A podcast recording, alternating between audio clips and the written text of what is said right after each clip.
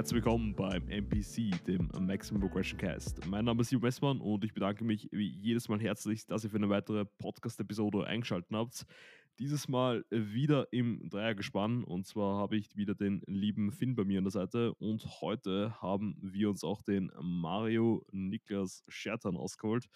Gleich mal den vollen Namen ansprechen, wichtig und richtig. Und wir werden heute ein Thema ansprechen, was, glaube ich, jeden Athleten und jeder Athletin nur draußen, besonders wenn man schon länger im Sport drin ist, ein, sag mal, konfrontiert hat. Und zwar generell mal das Feeling im Prozess ein bisschen ausgebrannt zu sein, vielleicht etwas ausgelaugt. Ähm, generell auch jetzt vielleicht mit der Jahreszeit passend und auch mit dem Kontext, den Mario und Finn heute mitnehmen, vielleicht ein bisschen auch in das Thema Depression und Mental Health eingehen, auch bezogen auf den Sport natürlich. Und bevor ich da zu viel vorwegnehme, gleich einmal an dich, Mario, für die Zuhörer und Zuhörerinnen, die dich nicht kennen, bitte stell dich mal kurz vor und verschaff den der Zuschauerschaft mal ein kleines Bild von dir. Also erstmal danke für die Einladung.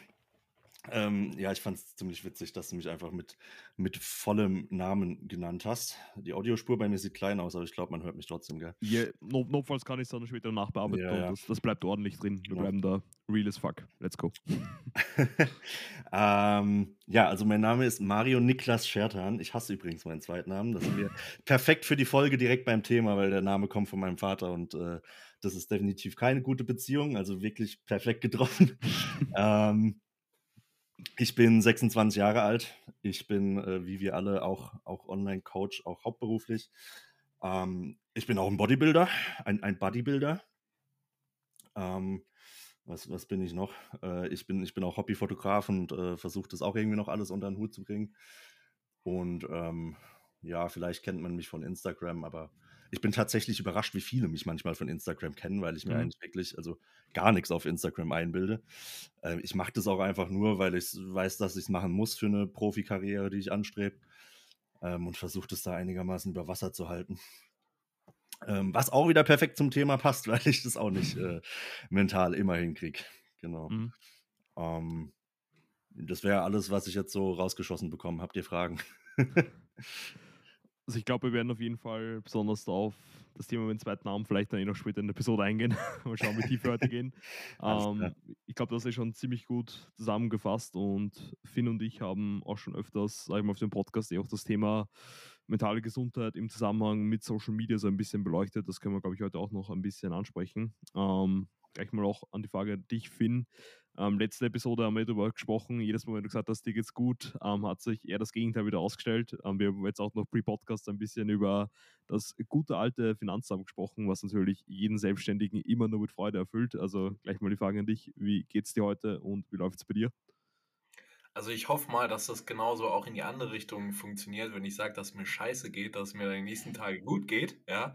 Ähm, nee, also heute tatsächlich nicht so ein geiler Tag. Ich habe äh, letzte Nacht boah, lass mich lügen, vielleicht dreieinhalb Stunden geschlafen, irgendwie sowas. Ähm, ich hatte gestern Abend mit Lilly Pizza gegessen und scheinbar ist meine Verdauung immer noch so schwach, was das angeht. Also Fett vertrage ich null, ja. Aber bin dann heute Nacht aufgewacht und war übelst am Schwitzen, hab, also war wirklich noch, noch voll wie noch was, als hätte ich mich gerade eben so richtig schön übergessen. Ähm, dann ja, war aber auch dann irgendwie hellwach und konnte nicht mehr einpennen. Also dreieinhalb Stunden Schlaf, dann eben, äh, also e, erstmal heute Vormittag eine schön fette Density-Session mit allem möglichen, Pendlay Row, äh, Stiff Leg Deadlift und Hack Squat. Also ja, ähm, Nervensystem auf jeden Fall auch gut fried.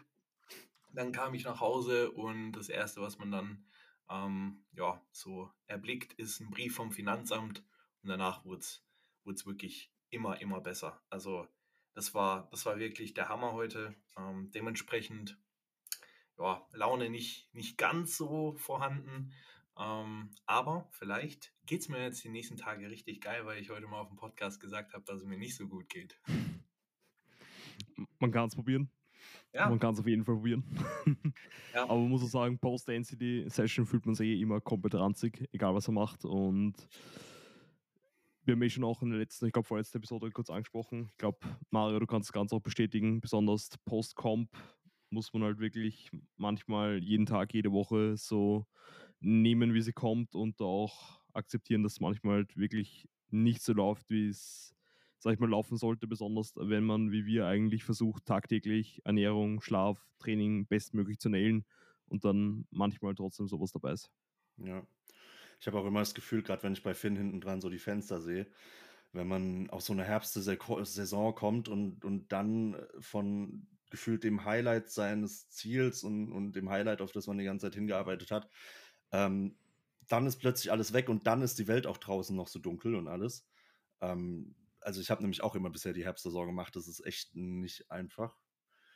Ähm, also es ist generell vieles, was man da zusammenhalten muss, aber ja, einfach, einfach einen Schritt vor den nächsten setzen, das Beste geben ja. wie immer und ähm, dann wird es schon, ja. Auch, auch, das, auch das mit der Verdauung, das ist ja, ist ja komplett üblich. Ähm, es darf dich halt einfach nicht, nicht so krass tangieren. Ja.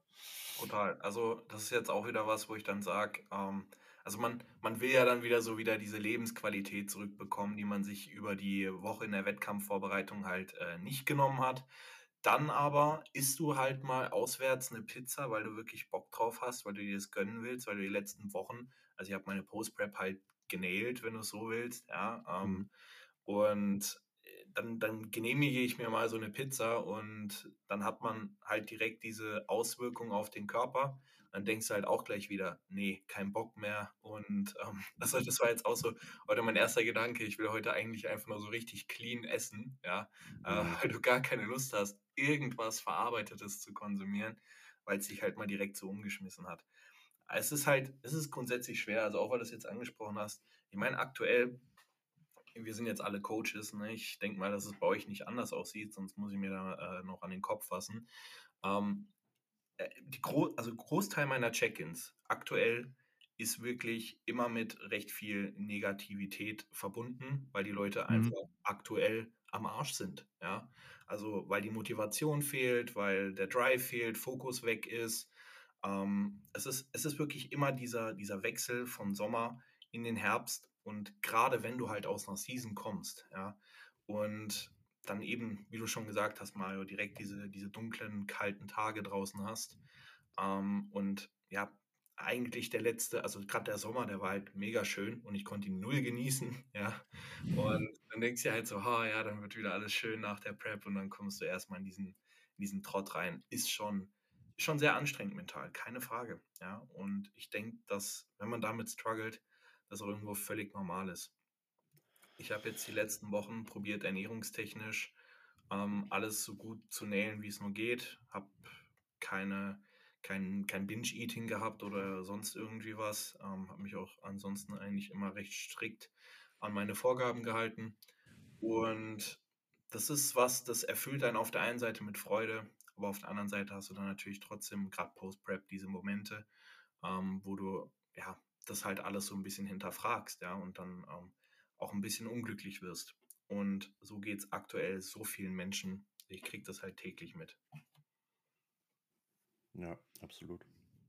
Ja, kann ich eigentlich auch nur bestätigen. Und ich glaube, das ist auch eine gute Überleitung zum Hauptthema, sagen wir heute, oder auch gleich mal einen guten Punkt, den ansprechen können. Und zwar, wie man vielleicht generell umgeht, wenn man in seinem Prozess in so eine Phase reinkommt, wo einfach genau dieser Drive wegfällt. Also ich glaube, jeder von uns ist jetzt schon ziemlich lange am Eisen. Also wie gesagt, ich trainiere jetzt schon fast ein halbes Jahrzehnt. Finn, du hast, glaube ich, auch mit, ich glaube, 14, 15 angefangen, wenn ich mich jetzt nicht ganz sehe, zum Trainieren.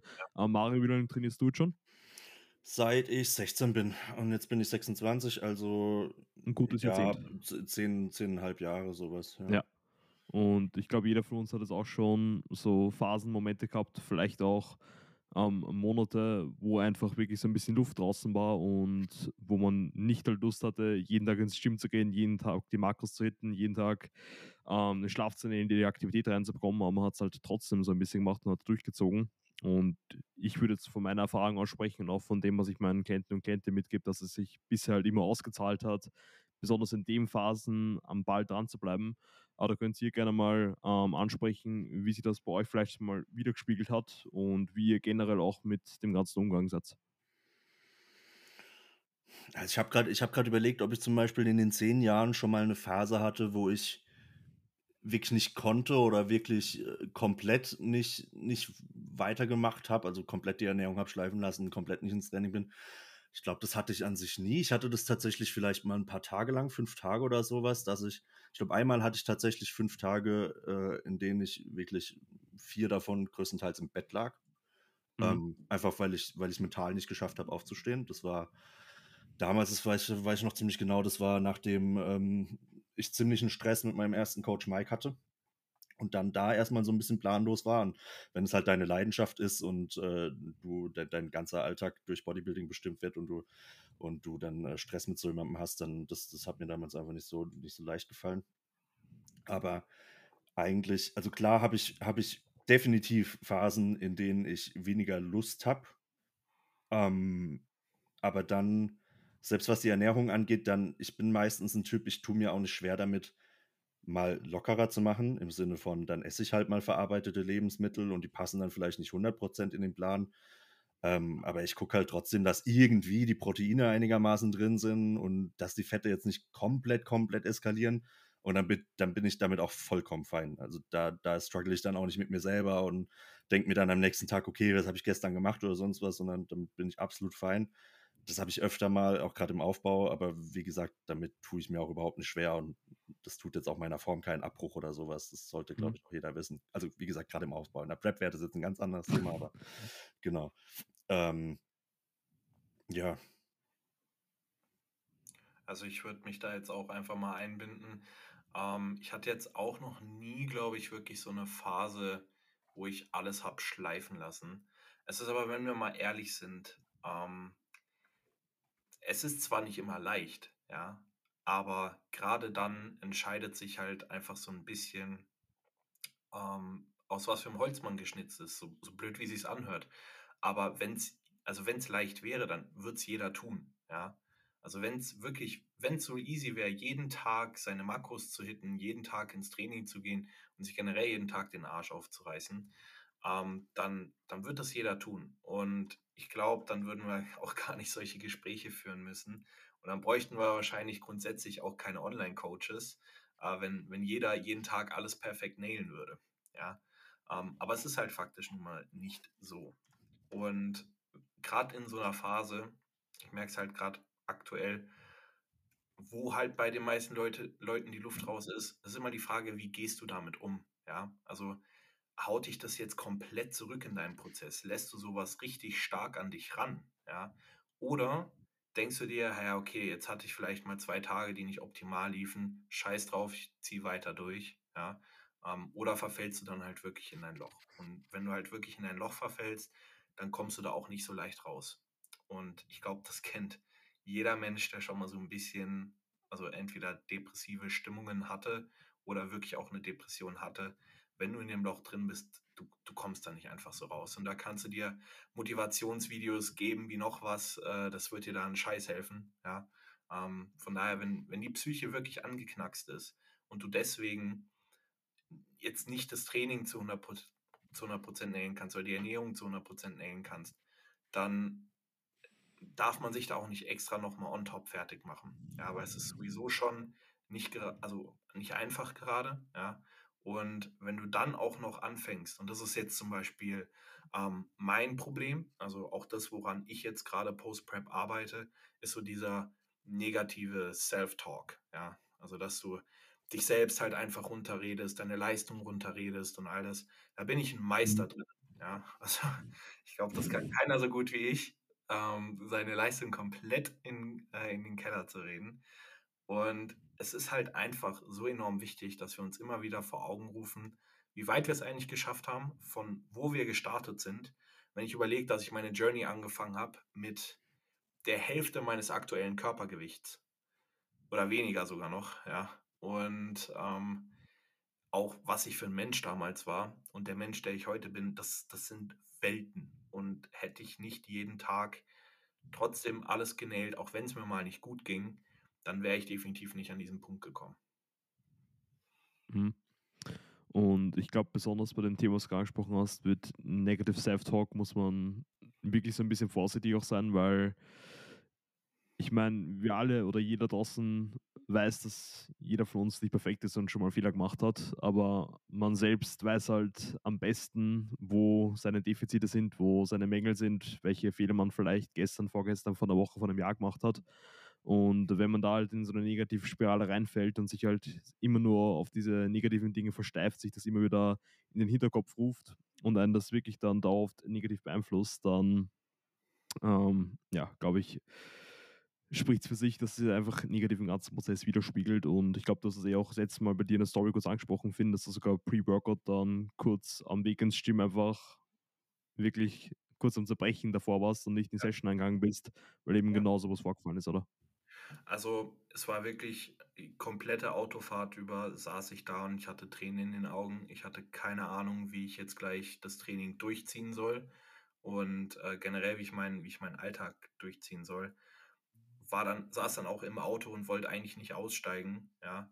Ähm, ich wäre ich wär am liebsten sitzen geblieben und, und hätte gewartet, bis Lilly ihr Training fertig hat. Und ähm, ich habe es dann trotzdem irgendwie noch geschafft, auch einfach, weil sie dann da saß, mich anschaut und ich, ich konnte mich dann irgendwie auch nicht rechtfertigen dafür, so dass ich da jetzt gerade keine Energie für habe. Deswegen bin ich dann einfach in die Session reingegangen, ja. Und es war, es war die beste Push-Session, die ich seit Monaten hatte. So, und das ist, das ist lustig, weil die Woche davor hatte ich auch so einen Tag, ja, und war da halt eben auch schon so, okay, das kann heute nichts werden. Und das war schon eine gute Session. Deswegen bin ich noch mal weniger davon ausgegangen, dass das jetzt ein gutes Training wird. Einfach weil ich wirklich mental überhaupt nicht am Start war.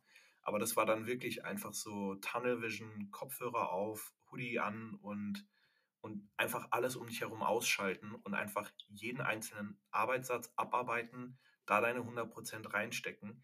Und das war halt das geilste Gefühl ever. Und wäre ich im Auto sitzen geblieben, hätte ich mich dafür sowas von gehasst. Das weiß ich.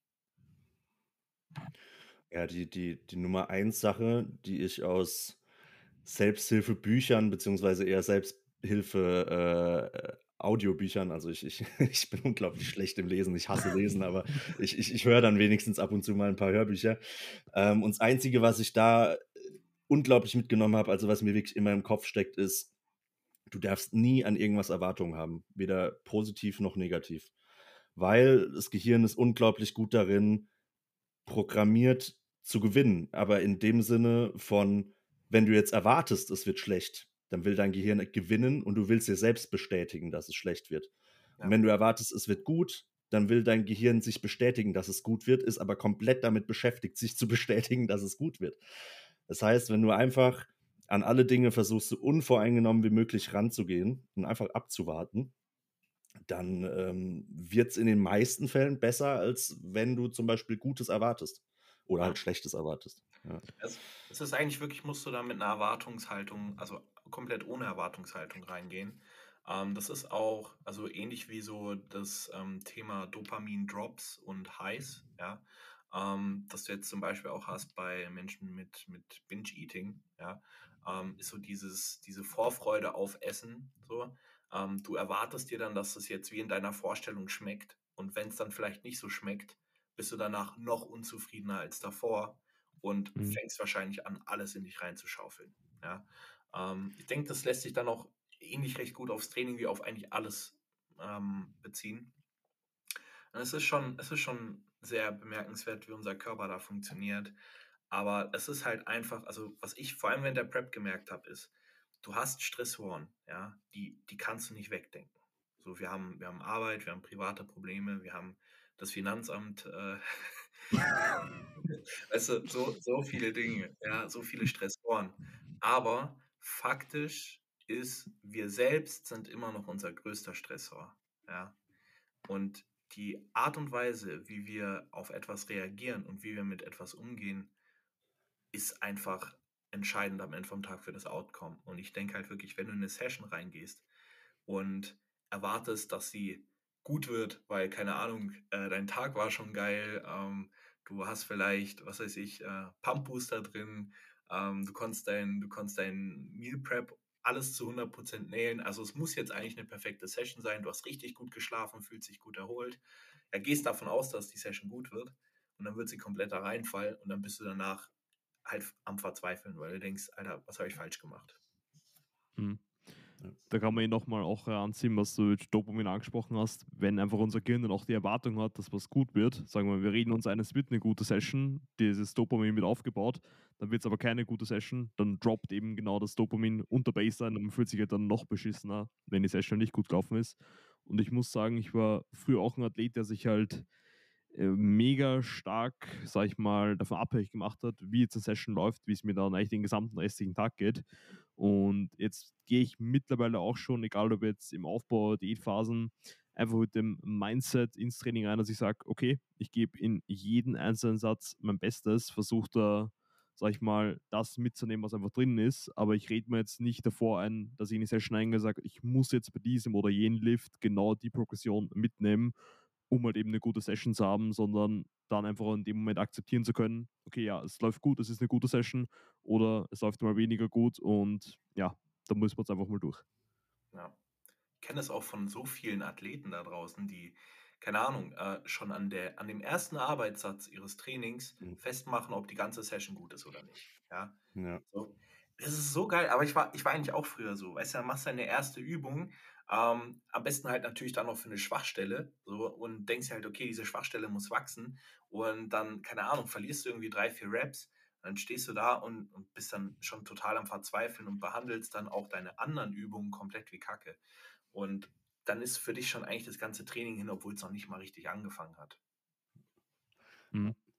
Oder ich habe auch viele viele Neukunden und wenn man die dann so einführt ins Progressionsschema und äh, dann kommt oft so die Nachricht so, ja, es war nicht so nicht so gut jetzt die letzten Wochen. Ich habe zwar meistens bei den ersten zwei, drei Übungen äh, habe ich eine Rap oder so mehr gemacht und dann hat dann ist es beim hat es beim Rest aber nicht mehr so funktioniert. Und dann, dann musst du den Leuten immer erstmal klar machen, dass es schon, schon unfassbar gut ist. so. ja. äh, ja, also es geht in alle Richtungen. Das ist, ähm, immer der Wahnsinn. Also wir sind auch scheinbar nicht die Einzigen, die dann darin gut sind, sich, sich schlecht zu reden. Nee. Ja. Nee, ich denke, es ist wirklich, es ist ein allgemeines Problem und jetzt halt auch wieder die Frage, also wenn ich mit sowas über also mit meiner Mutter drüber sprechen würde, dann würde die wahrscheinlich auch wieder sagen, ja, wir hatten das damals bei uns in der Jugend nicht, ja, das kommt alles von Social Media und keine Ahnung. Aber ich denke, das ist schon valid point irgendwo, zu sagen, dass wenn wir uns halt eben gerade auch auf Social Media ständig mit anderen vergleichen, Alter, die Leute, die posten immer nur in ihre Story, wenn es gut läuft, ja. Und dann denkst du, oh Mann, der nailt schon wieder und hat sein ganzes Meal Prep für die nächsten Wochen vorbereitet und ich habe es heute nicht mal geschafft, das und das zu machen. Und dann fühlen sich die Leute schlecht, sehen aber nicht, dass diese Person, keine Ahnung, alles weitere verkackt hat. Nur das Einzige, was sie hinbekommen hat, war ihr verdammtes Meal Prep. Ja? Und sich dann so selbst schlecht zu reden und runterzureden, weil es bei anderen so gut läuft, das war halt auch, es war so geil, wirklich. Die Leute, ich habe ich hab Nachrichten gekriegt, wie ich das äh, schaffe, meine Post-Prep so gut zu managen. Alter, von den, sagen wir mal, 50 Tagen, die ich jetzt aus meiner Wettkampfvorbereitung raus bin, ging es mir vielleicht ja, 50 Prozent gut und 50 Prozent komplett kacke. Ja. Mhm. So, ne, klar, die Momente, dass es mir gut geht, die sind schon mal mehr als in der Prep, aber in der Prep ging es mir halt dann irgendwann 200 Tage am Stück scheiße. So. Ähm, deswegen freue ich mich dann natürlich extrem darüber, wenn es mal einen guten Tag gibt und teile das halt auf Social Media, weil ich mich drüber freue. Und ähm, dann halt, auch, ich will halt auch nicht immer so der sein, ich habe da halt manchmal echt das Gefühl, dass ich wiederum nur Negatives poste und möchte dann halt auch mal wieder was Positives nach außen tragen. Und dann denken wieder alle, ja, der hat absolut keine Struggles aktuell, obwohl es halt nicht stimmt. Vielleicht ist es aber auch wieder so die Erwartungshaltung von den anderen Leuten, dass man seine Post-Prep unbedingt zu 100% nailen muss, ja.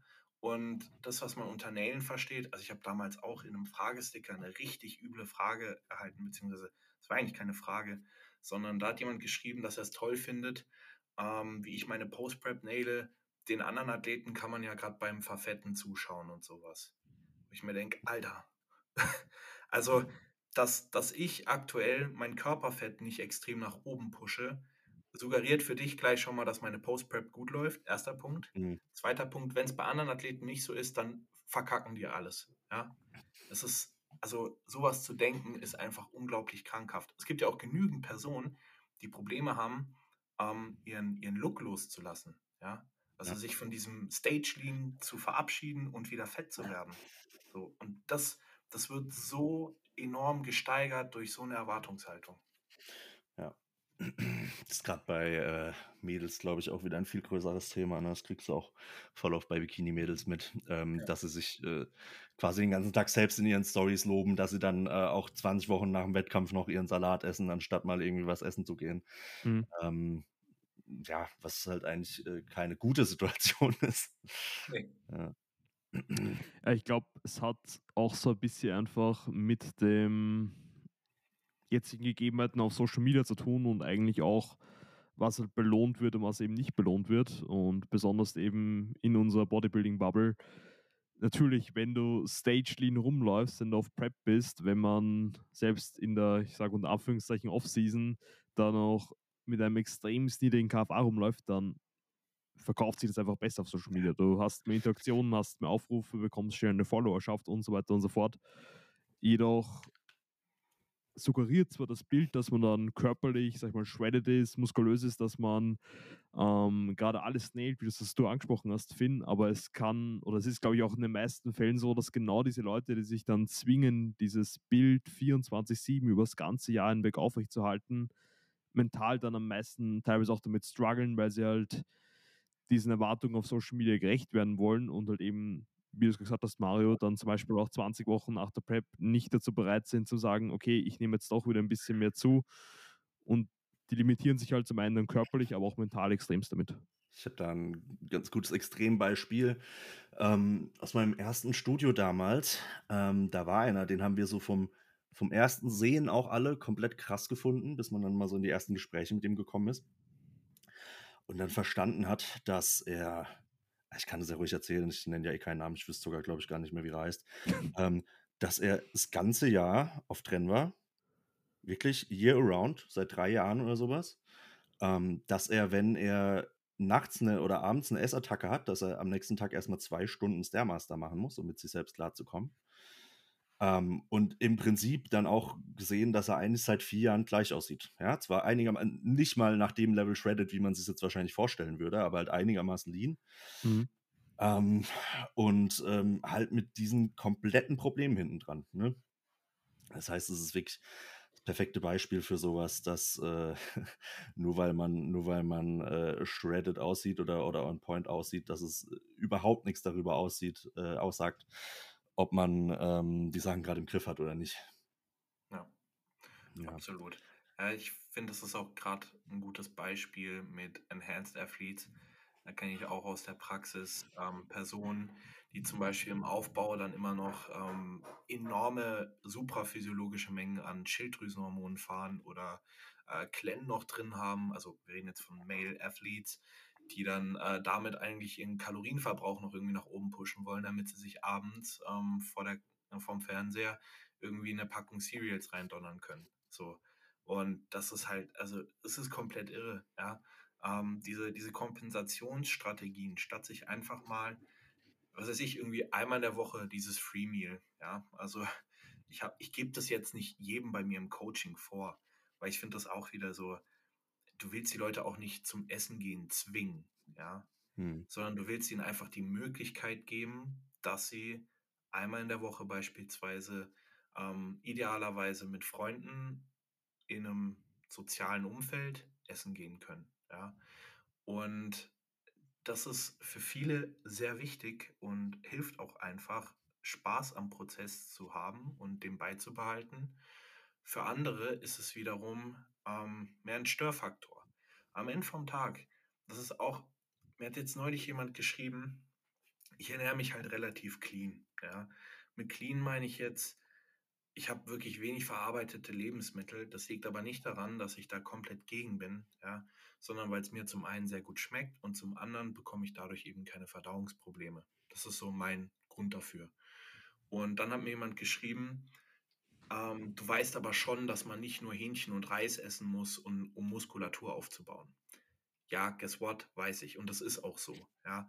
Nur auf der anderen Seite musst du doch auch Menschen nicht ein schlechtes Gewissen einreden, wenn sie dieses Reis mit Hähnchen, ich sag mal, diesen, dieses, diesen Film feiern. Ja? Wenn das jemand gerne macht, wenn jemand gerne jeden Tag das Gleiche isst und meinetwegen Reis, Hähnchen, Brokkoli, ja, dann, dann lass doch den Menschen einfach. Ja.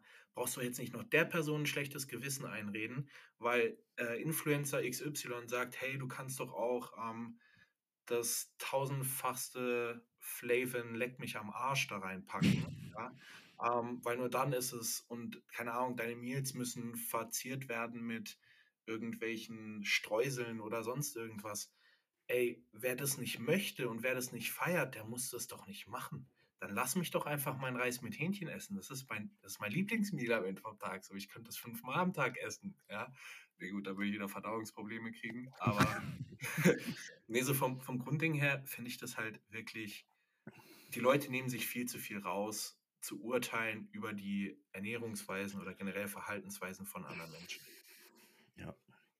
Ja, aber das kann man ja generell für alles zusammenfassen. Einfach leben und leben lassen, immer, immer, äh, solange du jemand anderem nichts tust und jemand anderem nicht wehtust, äh, hat sich jeder nur um seinen eigenen Kram zu kümmern. Das Eben. ist aber ein Riesenüberthema, das eigentlich auch perfekt zur Folge passt, weil das ist tatsächlich oft der alleinige Hauptgrund, warum ich super pessimistisch und äh, schlecht drauf bin. Oder tatsächlich auch nur wegen sowas, nur wegen, nur wegen solchen Umgängen, die dann vermehrt auf mich einprassen, tatsächlich dann wieder in irgendeine depressive Phase abrutscht. Ja. Weil Sie gerade auch angesprochen habt, dass zwar sehr viele Leute, besonders auf Social Media, sich, sag ich mal, nicht genau wissen, wo sie sich manche Kommentare sparen sollten und wo sie, sag ich mal, ein bisschen selbst zurücknehmen sollten. Seid ihr aber dennoch der Meinung, dass heutzutage besonders über jetzt zum Beispiel Themen wie ähm, Burnout, depressive Phasen und sowas dann dennoch auch zu wenig kommuniziert wird, besonders auf Social Media oder eben auch, wie es du es angesprochen hast, Finn und du auch, Mario, man sieht halt eigentlich immer nur auf Social Media, dass alles gut läuft und seid eigentlich auch der Meinung, dass da teilweise auch mehr kommuniziert werden sollte, wenn es eben mal nicht so läuft, wie es laufen sollte oder wie man es gerne hätte? Also sollte definitiv mehr kommuniziert werden. Definitiv. Eben, also wie wir es ja jetzt gerade auch machen, ich denke, das wird ganz sicher vielen Leuten helfen. Problem ist nur auch bei mir selber und ich glaube, das können dann alle, die mit solchen Sachen zu kämpfen haben, unterschreiben. In diesem Moment kannst du das nicht. Also ich krieg's in diesem Moment nicht gebacken. Ich brauche in diesem, selbst Laura, also Laura ist ja immer, natürlich, Laura ist wichtig, dass es mir gut geht. Also für alle, die es nicht wissen, ne? Laura ist meine Partnerin. Ähm, natürlich will sie, dass es mir immer gut geht. Und wenn es mir nicht gut geht und sie das mitbekommt, versucht sie alles Mögliche, um mich wieder aufzumuntern. Das Problem ist, ich schiebe sie dann weg, weil ich das mit mir selber ausmachen muss, weil ich in diesem Moment keine Kraft habe, für sie eine gute Laune aufzusetzen oder, oder, oder für sie irgendwie zu versuchen, da rauszukommen, weil ich es in diesem Moment ja nicht schaffe. Und wenn ich es doch nicht mal für meine Partnerin hinkriege in dem Moment, dann kriege ich das Ganze ja nicht für Social Media hin, so gut es auch wäre. Ja kann ich da, also ich habe mich da jetzt gerade so gut selbst drin erkannt, weil es bei mir genauso mit Lilly ist, ja. Äh, sie versucht dann auch immer alles Mögliche, damit es mir irgendwie besser geht. Und ich sage einfach meistens, ey, sei da, ja, mehr nicht. Das ist, ich, ich kann, ich kann dann nicht irgendwie, also ich mag dann auch keine körperliche Nähe oder so in solchen Momenten, wo es mir so wirklich kacke geht. Da will ich eigentlich wirklich am liebsten da hocken, Kapuze aufziehen und meine Ruhe haben. So, aber das ist, also das ist keine Dauerlösung ist, ist mir selbst bewusst. Nur mhm. sowas dann eben in so einem Moment auf Social Media zu kommunizieren, ist einfach wirklich verdammt schwer. Ja? Und ich denke, also ich kann es jetzt vor allem auch mal aus meiner Wettkampfvorbereitung sagen, jedes Mal, wenn ich es geschafft habe, in die Kamera zu reden, zu sagen, dass es mir jetzt gerade nicht so gut geht, dann ist es immer in einer reflektiven Phase passiert. Also dann, wenn mhm wenn das Schlimmste schon überstanden ist und man dann reflektieren kann. Weil dafür ist Social Media super und dieses in die Kamera reden und die Interaktion, die du mit deinen Abonnenten vielleicht hast, das ist super zur Reflexion. Aber in dem Akutmoment, wo es dir kacke geht, also sorry, wenn ich da sitze und einfach weinen möchte, dann will ich nicht mein Handy rausholen und in die Kamera reinreden. Das ist das unnatürlichste ja. ever. Und ganz ehrlich, jeder Mensch, der sowas macht, ja, da zweifle ich das auch immer so ein bisschen an, ja, beziehungsweise ich hinterfrage es einfach. Am Ende vom Tag weißt du nie, mhm. wie es wirklich ist. Deswegen kannst du da auch niemandem was unterstellen. Nur so, wenn es dir wirklich kacke geht, dann willst du das auch nicht auf Social Media kommunizieren. Zumal die Leute dann auch immer mit Verständnis kommen und sowas und du, du kriegst dann so viele tolle, auch aufmunternde Nachrichten. Aber wie wir es auch schon in der letzten Podcast-Episode mit, mit Björn besprochen haben, Simon, es ist dir egal in so einem Moment. Ja, aber es hilft mhm. dir nicht. Ja, dir kann da keiner helfen in dem Moment, außer du dir selbst. So. Und das muss man halt verstehen. Ja, ist auch so ein Problem. Es gibt ja auch logischerweise und natürlich ist man da extrem dankbar dafür. Es gibt ja viele Freunde, die sowas auch wissen und dann immer sagen: Hey, wenn irgendwas ist, melde dich, red mit mir. Und ich sage immer: Hey, ich bin dir un unfassbar dankbar und danke, dass du an mich denkst, aber ich werde mich nicht melden. Ich werde es nicht tun. Es wird nicht passieren. Und es ist auch, ich kenne zum Beispiel auch einen, Freund äh, auf, auf, auf Instagram, bei dem, der das, der das schafft, offen zu teilen. Ja, bis zu einem gewissen Maß. Und ich habe ihm auch schon zwei, dreimal geschrieben, hey, ähm, ich hoffe, dir geht es einfach wieder gut, äh, mach's einfach durch, bitte, bitte schaff's da durch und, und dann bin ich froh, wenn es dir wieder besser geht und wenn was ist, melde dich. Und jedes Mal kommt darauf keine einzige Antwort. Und das finde ich auch ein bisschen schade. Ich weiß, es gibt viele Leute, die dann extrem angepisst werden und dann einem direkt die Freundschaft kündigen oder sonst was. Warum hast du mir nicht geantwortet? Ich, war, ich, ich wollte doch für dich da sein, sei doch mal nicht so ein Arschloch, aber ich verstehe es. Ich verstehe es. Und, mhm. und zwei, drei Tage schreibe ich mit ihm ganz normal, als wäre nie was gewesen. Ich frage dann aber auch nicht, hey, warum hast du nicht geantwortet? Weil es mir komplett klar ist. Ähm, und das ist vielleicht was, worüber man tatsächlich ein bisschen mehr reden könnte. Ich habe nämlich auch, ich habe witzigerweise gestern die Freundin von einem Freund getroffen, der mir nämlich auch, äh, der mich seit einem halben Jahr ignoriert, weil ich ihm einmal nicht auf eine Sprachnachricht geantwortet habe. Ja, es kann halt nicht jeder nachvollziehen, das ist mir auch klar, aber ähm, äh, also ich bin in dem Fall vielleicht nicht 100% der Arsch. Ist, ja. ja. ja.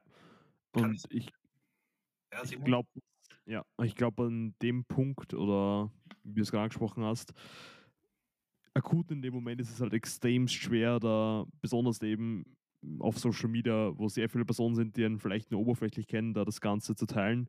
Aber was ich glaube extremst wichtig ist, ist zu wissen, dass man eine Anlaufstelle hat, an die man sich wenden kann. Und auch wenn man diese nicht nutzt, einfach nur, genau wie das du jetzt mit Lilly angesprochen hast, Finn, einfach nur, dass du weißt, sie ist da bei dir und in dem Moment, wo du jemanden zum Reden brauchst, wo du an dem Punkt bist, dass du das Ganze für dich reflektiert hast, das Ganze mit dir ausgemacht hast und dann vielleicht deine Gedanken noch mit anderen mitteilen kannst, dass dann jemand da ist, finde ich, ist mega wertvoll. Oder auch einfach zu wissen, wie jetzt bei dir, Mario, wenn du Freunde hast, die auch durch schwierige Phasen durchgehen, dass man einfach nur denen Bescheid gibt, hey, auch wenn du das Angebot nie annehmen wirst, ja. wenn du irgendwann mal wen zum Reden brauchst, ich bin da. Und das kann halt schon in manchen Situationen wirklich einen Unterschied machen.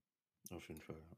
Ja, es ist auch oftmals, dass Menschen, also gerade die Leute, die sich alleine gelassen fühlen, ja, ähm, für die ist sowas auch enorm wichtig, dass man ihnen halt eben klar macht, ey, du bist nicht alleine, erster Punkt. Zweiter Punkt, ähm, wenn was ist, kannst du dich melden. Und das ist dann auch hilfreich. Jetzt ist es halt bei mir so, ich habe gute Freunde, auf die ich immer setzen kann. Ich habe Lilly, auf die ich setzen kann. Ich habe meine Mutter, bei der ich mich immer melden kann und ausheulen kann. Und dann, äh, so hart wie es jetzt vielleicht klingt, und das soll jetzt auch niemanden irgendwie persönlich angreifen, aber dann ist doch der, also die, die letzte Person, an die ich mich melde, ein fremder Mensch auf Instagram. Also, mhm. Das ist halt, das muss man dann auch wieder verstehen, ja. Ähm, weil wir sind mit den, mit den Leuten auf Social Media, wir, wir sind da keine Freunde. Ja? Also du präsentierst dich und dein Leben, aber auch immer nur zu einem gewissen Teil. Und das war auch das, was wir letzte Woche ähm, im Podcast besprochen haben, Simon. Ähm, es ist, du, du gaukelst den Menschen mehr oder weniger was vor, beziehungsweise sie bilden sich was ein auf die Person, die sie da jetzt angeblich kennen auf Instagram. Ja? Ähm, aber du bist halt so viel vielseitiger und so vielschichtiger als das, was du auf Instagram teilst. Und gerade so dieses Verständnis, also muss ich halt echt sagen, der letzte Mensch, bei dem ich mich ausholen würde, wäre ein Abonnent, ja, den ich wirklich irgendwie nur durchs Schreiben oder so kenne. Und das ist auch überhaupt nicht böse gemeint. Und gerade während meiner Wettkampfvorbereitung war ich so happy darüber, wie viele Leute, oder jetzt auch in der Post-Prep, wie viele Leute das positiv annehmen. Also ich habe sehr wenig Hate erhalten. Gab es auch, ja. Ähm, aber generell, dass das positiv angenommen wird, weil ich wette mit dir, früher wärst du dann irgendwie beschimpft worden oder ähm, keine Ahnung, dass man dir dann irgendwie aberkennen will, dass du ein guter Sportler, ein guter Athlet bist. Das ist auch so ein Punkt. So dieses, du willst ein guter Athlet sein, ja. Und dafür gehst du teilweise komplett zugrunde. Einfach nur, um ein guter Athlet zu sein. Wir können nicht mal definieren, was ein guter Athlet ist, ja. Aber ich kenne so viele Leute, die sich jegliche Lebensqualität und jegliche Lebensfreude nehmen, ja, um ein guter Athlet zu sein. Für wen? Für wen macht ihr das? Also werde ich, werd ich nie verstehen. Ja, und ich glaube, was da riesengroß mit reinspielt, ähm, Bodybuilding ist halt einfach so ein Sport, den man, wenn man es möchte, wirklich 24-7 ausführen kann. Und extrem viele Leute identifizieren sich auch extrem stark mit dem Sport und sehen sich jetzt fast schon an erster Stelle, in erster Linie, weil gefühlt der Moment, wo man aufsteht, bis man sich wieder ins Bett legt, sich um Bodybuilding dreht, als Athlet, als Athletin, wie du es gerade angesprochen hast. Und wenn halt eben dann mal ein Slip-Up passiert, also wenn man mal den Prozess nicht so nennen kann, wenn man mal einen Binge hat, wenn man ähm, mal, wie der Mario, vielleicht mal ein paar Tage mal lang im Bett liegt und nicht die Sachen zu 100% durchführen kann, dass man das halt gleich als so eine kleine Identitätskrise wahrnimmt, weil du dich halt genau als das identifizierst. Du bist einfach verdammt nochmal Bodybuilder, Bodybuilderin. Und wenn du dann eben die Sachen nicht nehmen kannst, was bist du dann? Wer bist du dann? Oder noch schlimmer, wenn du dich immer darüber identifizierst, dass du halt der Typ bist, der alles 100% nailt. Was ist dann, wenn du mal einen Binge zum Beispiel hast? Wie willst du das dann rechtfertigen, wenn du, wenn es einfach nicht in das Bild von dir selbst reinpasst? Und ich glaube, das war ja ein extrem guter Punkt, den du angesprochen hast. Deswegen wenden sich, glaube ich, auch Leute, die Probleme haben, jetzt nicht an irgendwelche Follower oder Followerinnen, die sie halt nur oberflächlich kennen, weil wir kommunizieren ja genau das auf Social Media. Wir sind Coaches, wir sind Athleten und wir zeigen auch großteils nur das von unserem Alltag. Und wenn wir dann plötzlich da anfangen, ähm, Dinge auszupacken, die halt überhaupt nicht in das Bild reinpassen, dann hat das da eigentlich an der Stelle nichts verloren. Aber ich muss auch ähm, ehrlich sein, ich habe die letzten Wochen, Monate auch größere Struggles, sag ich mal, im eigenen Prozess gehabt, im Privatleben, aber auch beruflichen Leben. Und habe das jetzt nicht so stark auf Social Media kommuniziert, aber eher mit Leuten halt in meinem engeren Kreis, das ist jetzt Familie, aber auch zum Beispiel mein Coach, den Tobi, mit dem ich jetzt seit über zwei Jahren zusammenarbeite. Und der hat eh gesagt, auch wenn jetzt in letzter Zeit Dinge passiert sind, die jetzt nicht zu 100% optimal waren und ich mich persönlich natürlich auch stark als Athlet zum Beispiel identifiziere, dann löschen solche Momente nicht das aus, was man davor alles geleistet hat. Das ist genau das, was wir auch am Anfang angesprochen haben. Ähm, wenn du mal eine schlechte Session hast, eine schlechte Woche hast, einen schlechten Monat hast, das radiert jetzt zum Beispiel in deinem Fall, Mario, nicht die zehn Jahre aus, wo du davor jeden Tag den Arsch aufgerissen hast und 100% gibst. Und genau das gleiche auch in deinem Fall oder meinem Fall, Finn, mit unserer Trainingserfahrung. Und ich glaube, da so ein bisschen auch sich über andere Schienen, sag ich mal, zu identifizieren als nur Bodybuilding, würde auch schon extremst vielen Leuten helfen, dass sie da auch so ein bisschen emotionalen Abstand von dem Prozess gewinnen können und dann auch jetzt nicht so stark betroffen sind, wenn halt Sachen innerhalb vom Training nicht so ganz laufen, wie sie laufen sollten, zum Beispiel. Ja, also ich vergleiche das immer so ein bisschen mit der Roman Fritz Mentality. Ja, weil das ist ja, wenn wir jetzt mal den Typen hernehmen, dann ist es ja wirklich dieses ganz oder gar nicht. Ja, also dieses All-in oder funktioniert. Punkt. Und wenn du dir solche Menschen als Vorbild nimmst, dann ist mal die Frage, was nimmst du dir von diesen Personen raus? Ein Roman Fritz ist fucking nochmal Olympia-Athlet und ist Fulltime Bodybuilder. Ja? Also der verdient auch sein Geld damit. Und dann kommt, keine Ahnung, äh, der, der 17-jährige Schüler daher, so der noch nichts weiß von seinem ganzen Leben, was er sein will, wohin er will, und nimmt sich halt, ich sag mal, Lebensgewohnheiten von einem Roman Fritz her und probiert das eins zu eins zu kopieren. Dass das nicht funktioniert, beziehungsweise vielleicht auch nicht gesund ist, vielleicht auch der völlig falsche Weg, ähm, das ist einem in diesem Moment nicht bewusst. Es sind natürlich Vorbilder, die wir da haben. Und das ist auch völlig in Ordnung.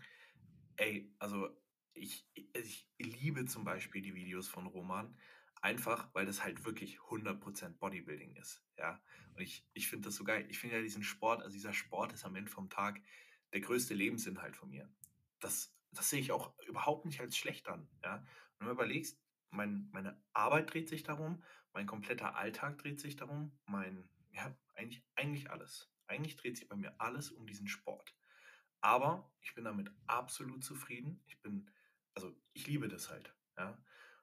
Nur wenn du dir dann als, ich sag mal, Laie in Anführungszeichen, der eigentlich nur ein bisschen Muskeln aufbauen will, dir so jemanden als Vorbild rausziehst und dann nicht damit klarkommst, dass du eben kein Roman Fritz bist, ja, ähm, dann ist es halt für die Psyche wirklich eine absolute Totalkatastrophe.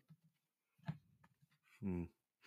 Das ist ein gutes Beispiel. Ich denke, da bin ich auch ziemlich gut oder ziemlich glücklich, äh, beziehungsweise kann ich mich glücklich schätzen, dass ich so die ersten drei, vier Jahre, in denen ich trainiert habe, sagen wir es jetzt einfach mal so, Fitness gemacht habe. Ja, beziehungsweise meine Ziele waren einfach, ähm, ich, ich, weiß nicht, wer ihn von euch noch kennt. Ich glaube, der ist heute tatsächlich nicht mehr so bekannt, aber mein erstes Ziel war Chef Said, einfach, ja.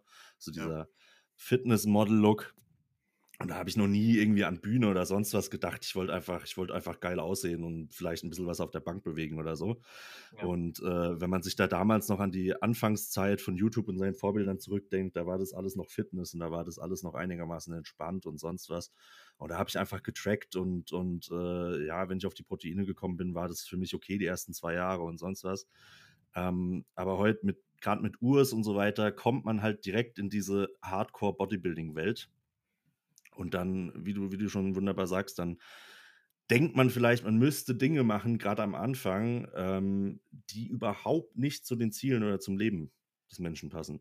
Ja. Und ähm, ich glaube, das ist tatsächlich, also habe ich gerade selber so ein bisschen reflektiert, das ist vielleicht tatsächlich einer der Gründe, warum ich, was Bodybuilding angeht, ziemlich locker bin im Vergleich zu manchen anderen und äh, auch sehr locker sein kann weil ich eben ganz anders angefangen habe. Weil ich weiß, es geht auch lockerer und weil ich weiß, ich muss mir keinen Stress machen und wenn ich mir Stress mache, dann geht es nach hinten los.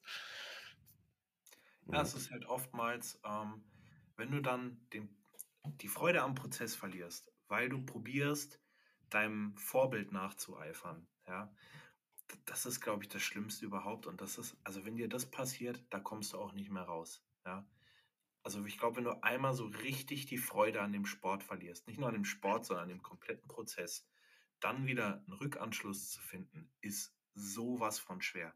Ich habe auch so ein, zwei ähm, stille Abonnenten, die mir dann hier und da mal geschrieben haben, äh, wenn es halt eben gerade so ums Thema ging, wieder zurückzufinden in den Sport.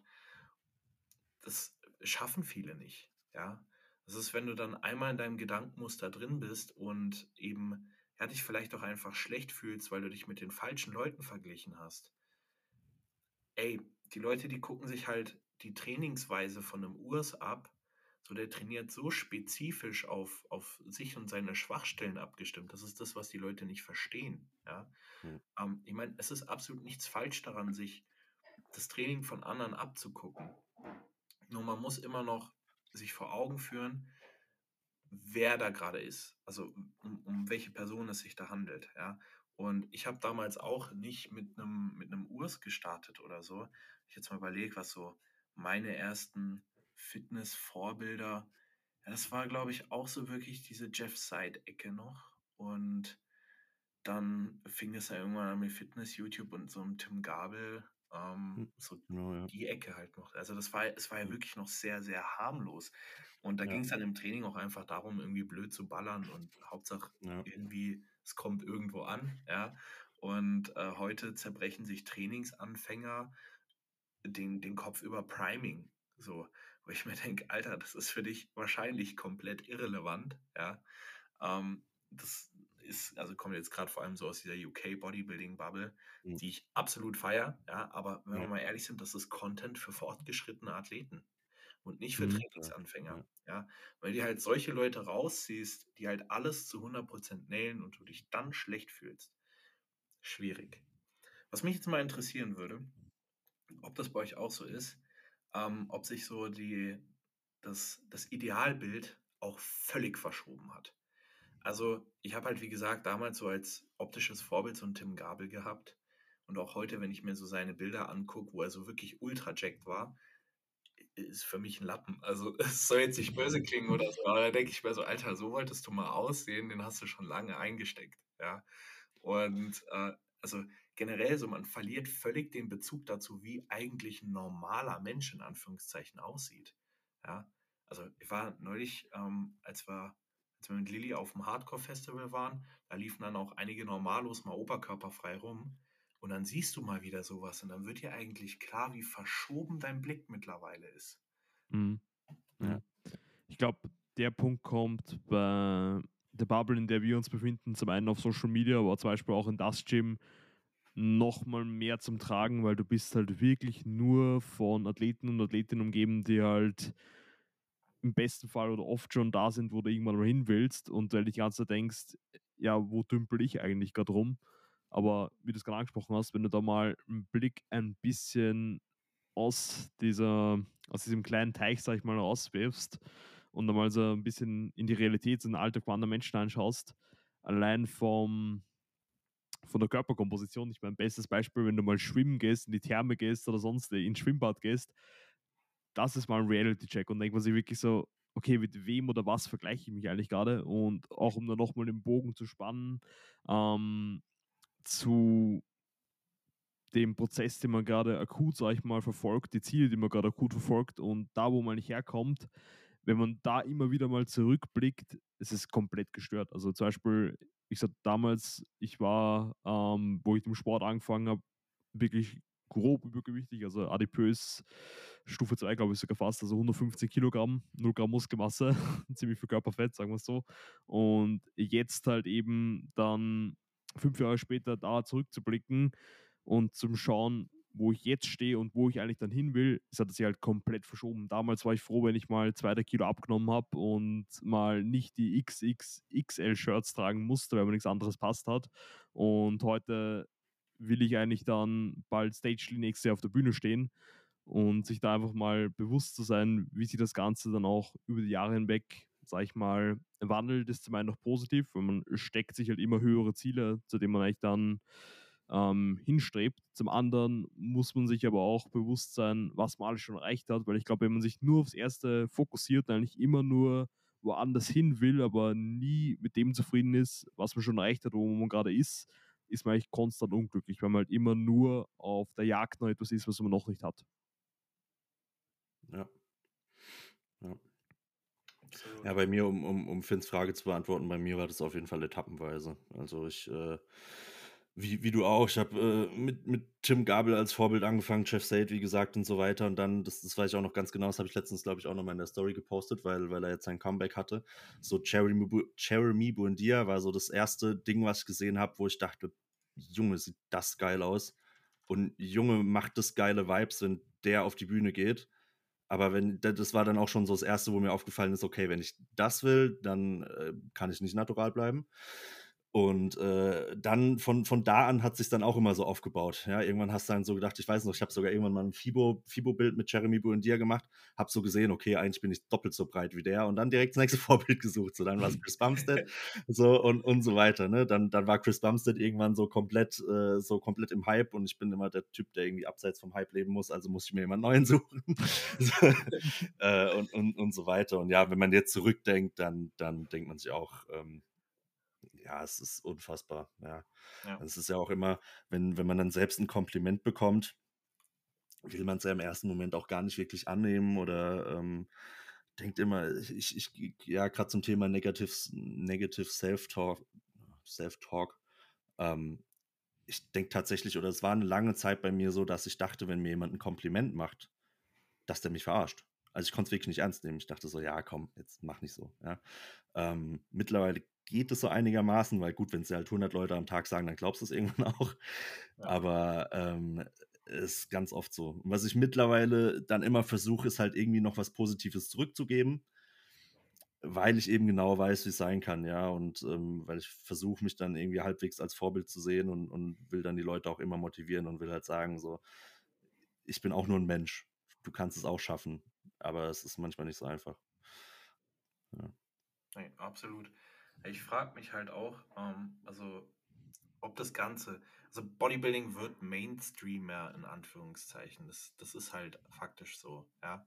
Äh, wir haben immer mehr Leute, die sich teilweise null mit dem Sport befassen, noch nie in einem Fitnessstudio angemeldet sind, aber die kennen Urs Kaliczynski. So.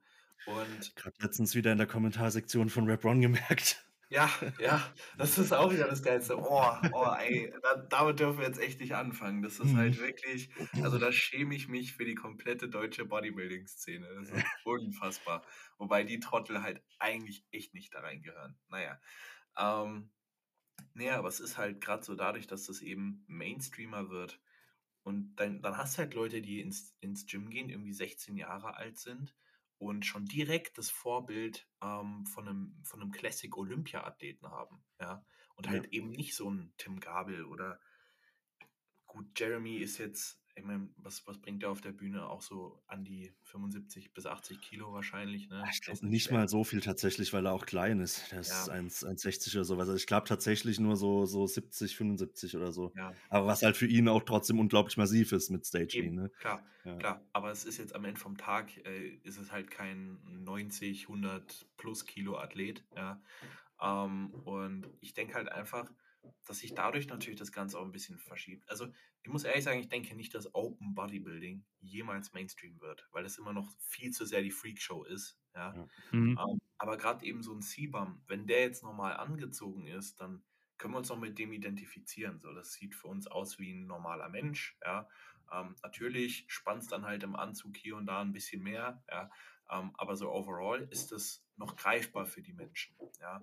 Und ich finde es jetzt, also bei Chris Bumstead muss man sagen, ist jetzt natürlich ähm, von der Persönlichkeit her auch jemand, der absolut alles richtig macht. Ja. Also ich finde gerade eben, wie offen er über gewisse Dinge spricht und auch über seine Ansichten. So, so jemanden sollten sich die auch die jüngere Generation als Vorbild nehmen. Da bin ich mit einverstanden. Aber wenn du halt einfach wirklich nur dieses optische Bild hast, ja, und da schon hineiferst mit 16 Jahren, obwohl du, keine Ahnung, vielleicht gerade mal so deine 53 Kilo Körpergewicht hast, das, das sind halt immer noch Welten, das müssen die Leute mal verstehen. Und dann gibt es so Instagram-Comparisons, wo du denkst, Alter, da wird dann ein Athlet mit dem anderen Athleten verglichen und würdest du die in Real Life nebeneinander stellen, dann sind da halt mal eben 30 Kilo Unterschied und die siehst du. Ja. Also Mhm. ich weiß noch ganz genau, äh, für mich war irgendwann auch ähm, ja so ein Open Bodybuilder. Für mich war das schon immer greifbarer irgendwie so, weil ich meine, ich bin auch immer schwerer geworden. Ich hatte dann auch irgendwann meine über 100 Kilo. So, ja, und dann stand ich mal neben einem Open Bodybuilder. Ey, da habe ich sowas von die Fresse gehalten. So, weil das, sind halt einfach sind so unfassbare Welten. Und ich finde es halt heftig, wie krass verschoben da eigentlich diese Wahrnehmung ist. Und ich glaube auch, dass besonders diese verschobene Wahrnehmung einfach schon fast ein Grund für schon vorprogrammierte Unglücklichkeit ist, besonders bei den jungen Leuten in dem Sport. Weil, wie du es gerade angesprochen hast, du fängst gerade mit dem Sport an, fängst dann an, Leute wie ähm, Urs zu verfolgen, Leute wie Siebaum, ähm, Ramondino und so weiter und so fort. Und denkst halt, das ist halt im Rahmen des Möglichen. Und dann werden halt Sachen wie PD-Use, Genetics, ähm, Work Ethic, generell der Lifestyle von diesen Leuten komplett außer Acht gelassen. Dann trainieren die andere Personen mal ein paar Monate, vielleicht sogar Jahre und sind halt nie mit dem zufrieden, was sie bisher erreicht haben, einfach nur weil sie sich auf so einen hohen Standard vergleichen. Und da, glaube ich, kommt auch nochmal der Punkt zum Tragen, den ich vorher angesprochen habe. Und zwar, man muss sich einfach immer bewusst sein, wo man selbst gestartet hat, wo man jetzt steht und wo man dann potenziell in ein, zwei, drei Jahren steht, wenn man so weitermacht. Weil, um ganz ehrlich zu sein, wahrscheinlich, oder es ist eigentlich so, nur diejenige Person, mit der man sich vergleicht, hat eigentlich auch das Potenzial, genauso auszusehen wie die eine Person. Und du wirst, egal was du machst, nie so ausschauen wie ein Siebam. Du könntest genauso ein Stack-Design fahren, du könntest genauso einen Trainingsplan fahren, du könntest genauso viele Jahre wie er trainieren. Du wirst nie in deinem Leben so ausschauen wie er. Und das muss man einfach akzeptieren. Und die Wahrheit, und umso früher man so eine Wahrheit einfach akzeptiert, umso besser. Ja, definitiv. Ja. Auf jeden Fall. Yes, sir. Dann würde ich sagen, bevor man, ich weiß nicht, ah, Mario, wie viel Zeit hättest du noch? Ähm, ja, ich habe an sich, ich muss halt noch irgendwann mal heute mal wieder essen, aber sonst. sonst fühle ich, fühle ich. Dann würde ich vielleicht einfach nur, weil es jetzt bei dir auch präsenter war im Laufe der Prep und weil du auch auf Social Media relativ offen das Ganze kommunizierst, Mario, vielleicht das Thema noch ähm, depressive Phasen, vielleicht sogar Depressionen ein bisschen anschneiden und wie es eigentlich euch so damit in dem Sinne gegangen ist. Ähm, ich weiß nicht, wer von euch das eigentlich mal den initialen Start machen möchte, aber ich glaube, Finn, bei dir war es vor kurzem auch relativ akut im Laufe der Prep und wie sich das Ganze jetzt mittlerweile bei dir gewandelt hat und ich glaube, du hast ja schon angesprochen, das Thema ist ziemlich vielschichtig und nicht so, okay, man ist jetzt einen Tag depressiv und dann einen Tag später ist wieder alles gut, sondern der levels to this game und ich lasse dir gerne mal das Wort. Ja, also auch das, was die Leute halt nicht verstehen, ist, ähm, nur weil du jetzt mal wieder in die Kamera lächelst, ja, ähm, hat das noch lange nicht zu bedeuten, dass es dir wieder besser geht. Ja, und das hatte ich so oft, weil ihr habt so viele Nachrichten gekriegt, oh, wie schön, dir geht's wieder besser und keine Ahnung was. Ey, ich habe einfach mal wieder ein paar Tage vernünftig essen können. So, klar geht's mir dann vielleicht ein bisschen besser, aber Depressionen, also wenn wir jetzt wirklich von Depressionen sprechen, sind halt eine Erkrankung. So, die geht nicht von heute auf morgen mal eben so äh, in den Urlaub, ja. Sondern es ist halt, ich kann es jetzt, also mal so gewisse Momente in meiner Prep. Also es gab Tage, da bin ich wirklich morgens aufgestanden, also aufgewacht erstmal, ja, und lag noch 30 Minuten in meinem Bett und konnte einfach nicht aufstehen, ja. Es war, es war wirklich, es war ein absolutes Gedankenchaos. Ich konnte keinen Gedanken fassen, ja. Und viel schlimmer, weil es dauerpräsent wurde irgendwann, waren diese negativen Gedanken und dass ich einfach grundsätzlich keinen positiven Gedanken fassen konnte, ja. Selbst, selbst wenn ich mir du probierst dann irgendwann, dich abzulenken, ja. Und das kann ich hier jetzt auch einfach mal ganz ehrlich sagen. Ähm, ich habe zum Beispiel sehr viel gekifft in der Prep, ja. Ist nicht gut, keine Frage. Ähm, aber es war halt so das Einzige, was mich kurzzeitig auf andere Gedanken gebracht hat. So. Darüber hinaus, ey, ich habe mir stundenlang irgendwie Komödien angeguckt, sonst irgendwas. Du empfindest keine Freude daran. Ja? Und es ist, es ist so schlimm, wenn du an eigentlich wirklich schönen Dingen im Leben absolut keine Freude mehr empfinden kannst. Und das Einzige, was mich so ein bisschen auf andere Gedanken gebracht hat, war halt letzten Endes ähm, irgendwo Cannabiskonsum. Und auch da muss ich sagen, ähm, das ist, ein, also es kann ein Teufelskreis werden. Ja.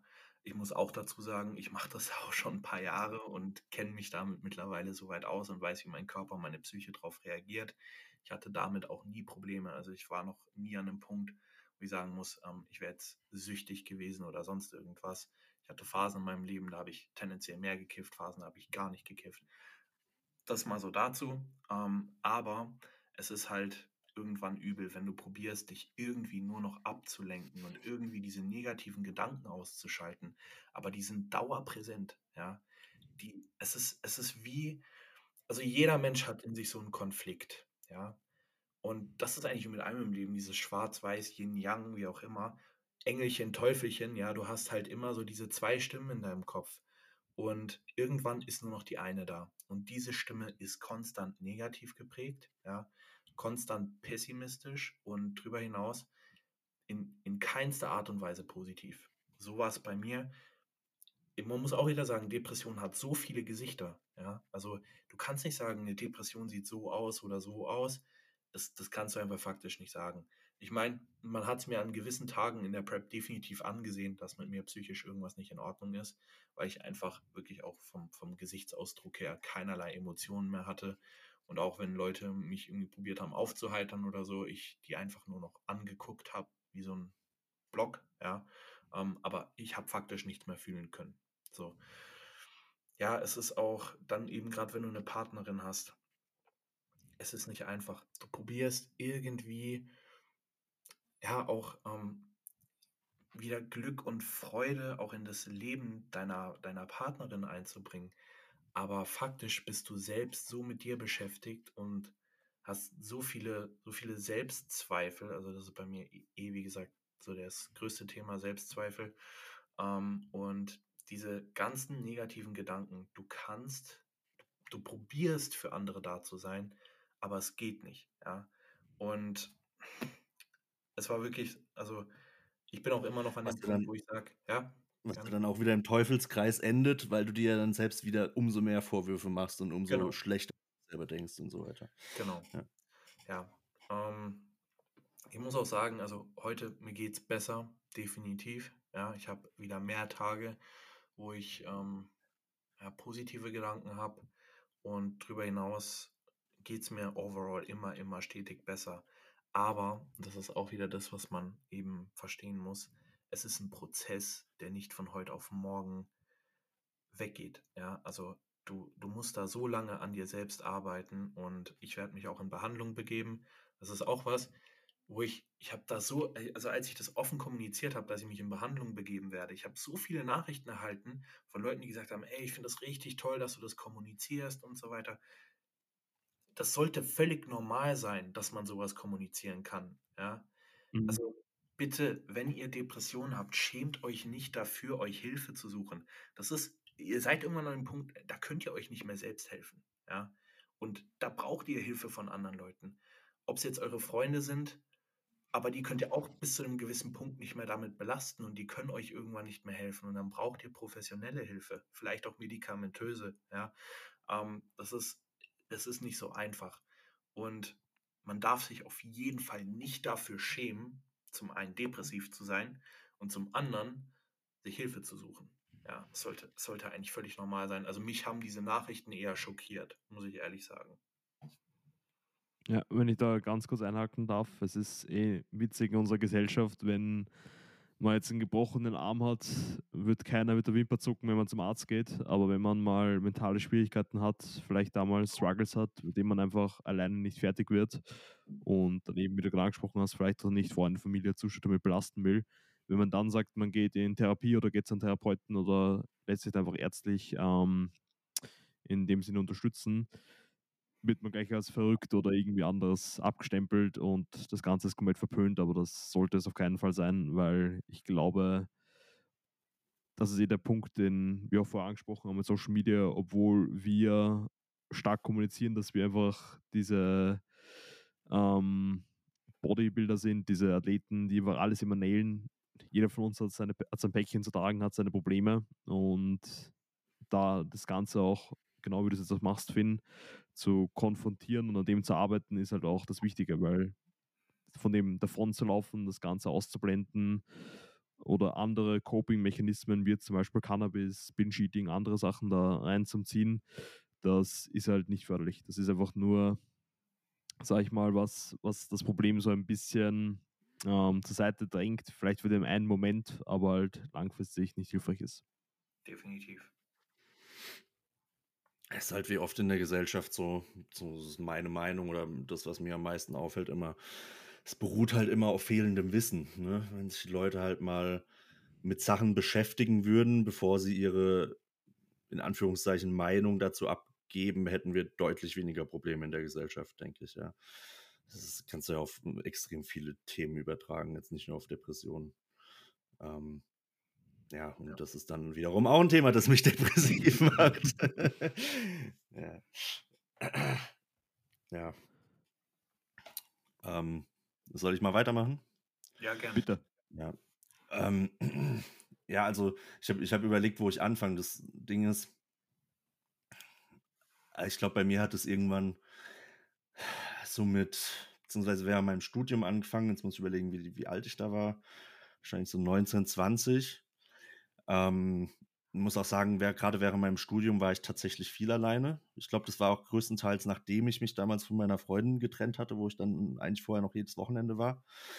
Ähm, und dann war ich viel alleine und war halt komplett in meiner Bodybuilding-Welt und komplett im Studium drin einfach, aber äh, eigentlich sonst immer alleine in einem, auch, muss man dazu sagen, sehr depressiven Studienort.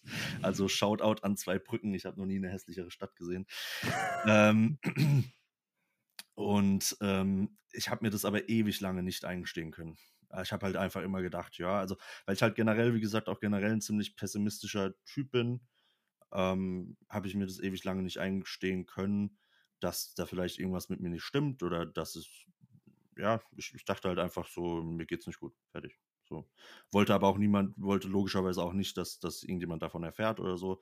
Auch gerade gegenüber den nächsten Leuten, gerade gegenüber meiner Mutter, ja, weil gerade wegen meiner Kindheit äh, denke immer, dass alles Negative, alles Negative, was ich meiner Mutter sagen könnte, könnte am Ende als Vorwurf aufgenommen werden und das will ich nicht.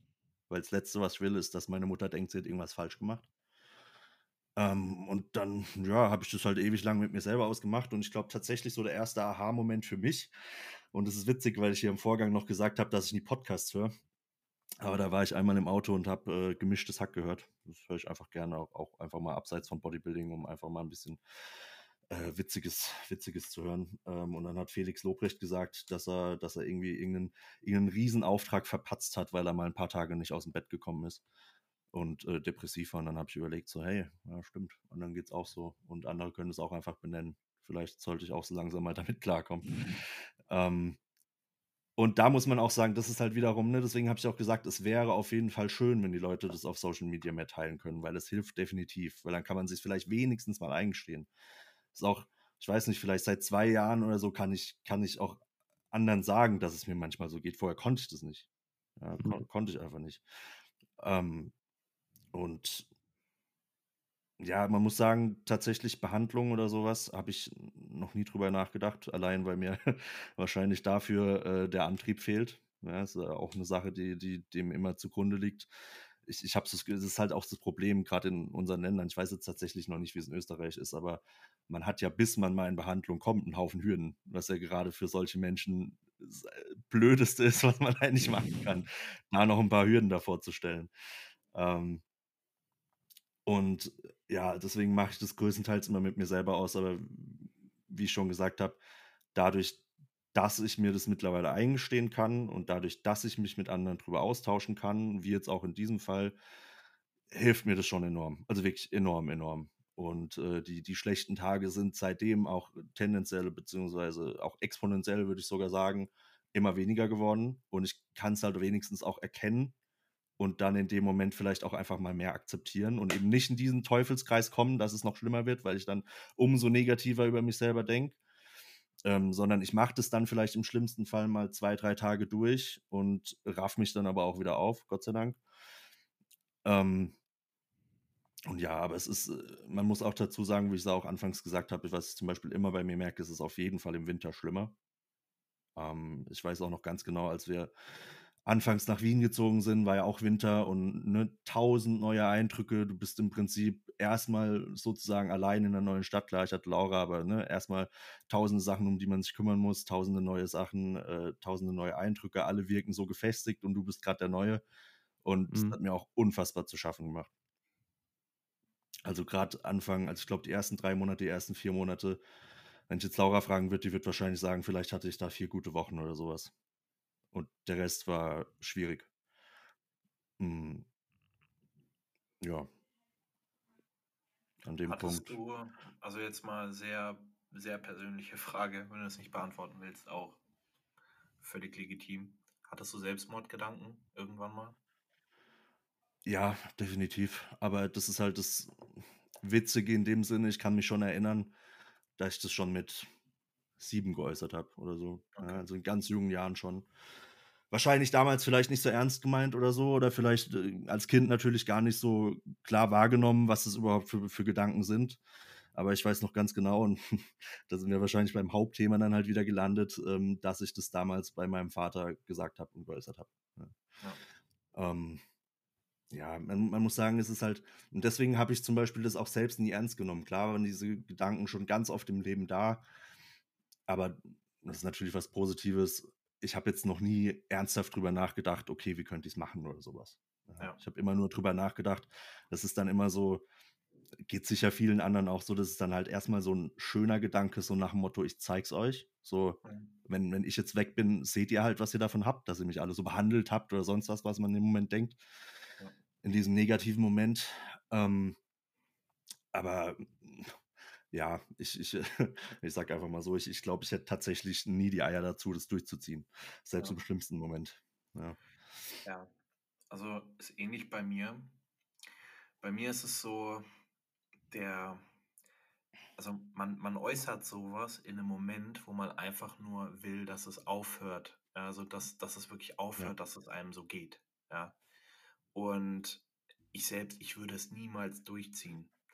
Aber gerade in der Wettkampfvorbereitung habe ich das so oft geäußert und jedes Mal, jedes Mal, wenn ich es geäußert habe, habe ich mich dann auch wieder direkt schlecht gefühlt, weil du, du sagst sowas nicht, wenn du alleine bist, ja, sondern du sagst sowas meistens, wenn jemand um dich herum ist und diese Person bekommt dann halt natürlich auch wieder Angst und Panik, ja.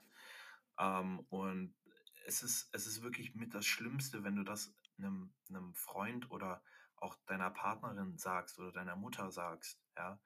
Ähm, das, was, also da zerbricht, glaube ich, wirklich was bei den anderen Menschen in dem Moment, ja.